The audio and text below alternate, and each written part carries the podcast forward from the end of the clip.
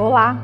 Hoje eu vou te dar cinco passos para você que quer fazer uma mudança de profissão ou uma transição de carreira sem ter que morrer no meio do caminho. Eu sou Lilian Bertin, sou autora do best-seller A Hora Extraordinária e a gente vai falar um pouquinho para aquelas pessoas que já estão com aquela síndrome do fantástico, sabe? Que chega domingo à noite e já começa a pensar o que será da segunda-feira. Aquelas pessoas que já não aguentam mais as reuniões e começam até a atrasar nos seus compromissos, não aguentam mais ver nem a cor da entrada da sua empresa. E isso é sinônimo de que você está precisando dar uma mudadinha, virar a chave, fazer algo diferente. E nós vamos dar cinco dicas que podem te ajudar nessa fase de transição. Mas a quinta dica, essa é imperdível. Fica ligado. Se você conhece alguém que está nessa situação ou se você gostar desse vídeo, dá um like pra gente, segue o nosso canal aqui no YouTube que vai fazer muita diferença, combinado? Então bora lá. Primeira dica: tenha um plano.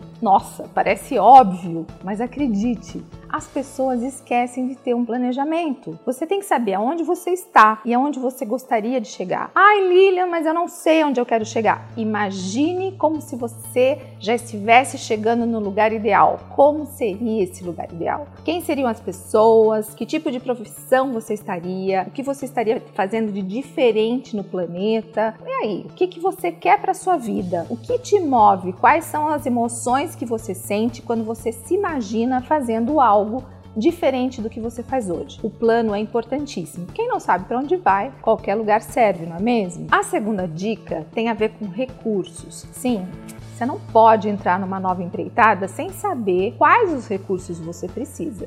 E recursos aqui eu estou falando recursos de tempo, porque muitas vezes não se trata de dinheiro, mas também, se for o caso, recursos de dinheiro, e recurso de pessoas. Quem são as pessoas que vão te ajudar nessa trajetória? Quantas pessoas você precisa para que você realize essa transição, para que você faça essa mudança na sua vida? E por falar em pessoas, a terceira dica tem muito a ver com isso: conexões. Quem são as pessoas que já fazem o que você gostaria de fazer? Quais as conexões que você precisa fazer para chegar onde você deseja?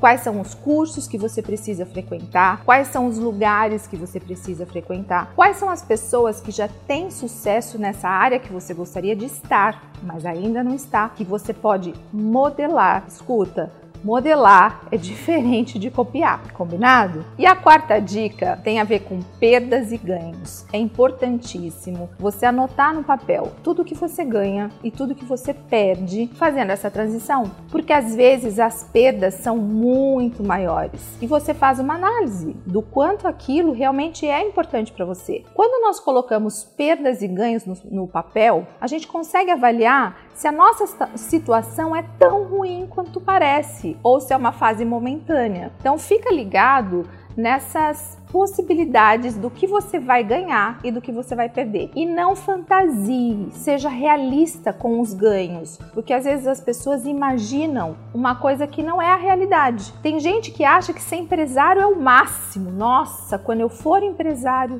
mas converse com o empresário, veja como é você ter na sua responsabilidade uma folha de pagamento, você começar o mês já devendo muitas vezes um aluguel. Será que você está disposto a encarar tudo isso? Se é uma transição de carreira, será mesmo que a empresa do vizinho é mais legal e é mais rentável e tem mais oportunidade que a sua? Ou é aquela história da grama do vizinho é mais verde? É muito importante a gente ser muito realista quando se trata de perdas e ganhos. Quando a gente coloca isso no papel, olha e sente aquilo que você está lendo, provavelmente você vai ter uma decisão mais acertada. E antes de eu te dar a última dica, se você ainda não se inscreveu no nosso canal, clica aqui, tem um sininho lá, vai lá, se inscreve, porque os inscritos recebem em primeira mão todas as atualizações, combinado? Quinta dica: não, mas não queime pontes. Lilian, como assim? Todo mundo fala que a gente tem que queimar pontes. A melhor coisa que tem, gente, é a transição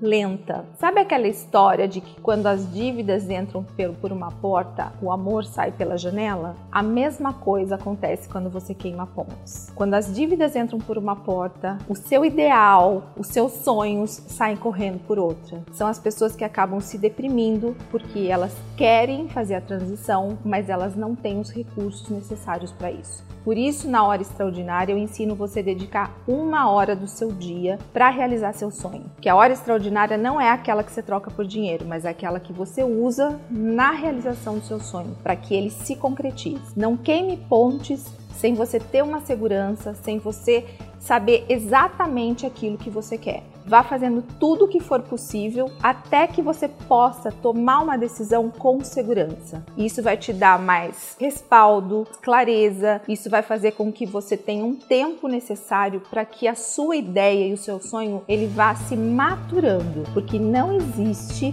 colheita antes da plantação. Combinado? Se você gostou desse vídeo, se fez sentido para você, compartilha com seus amigos, dá um likezinho, a gente se vê no próximo vídeo. Até mais!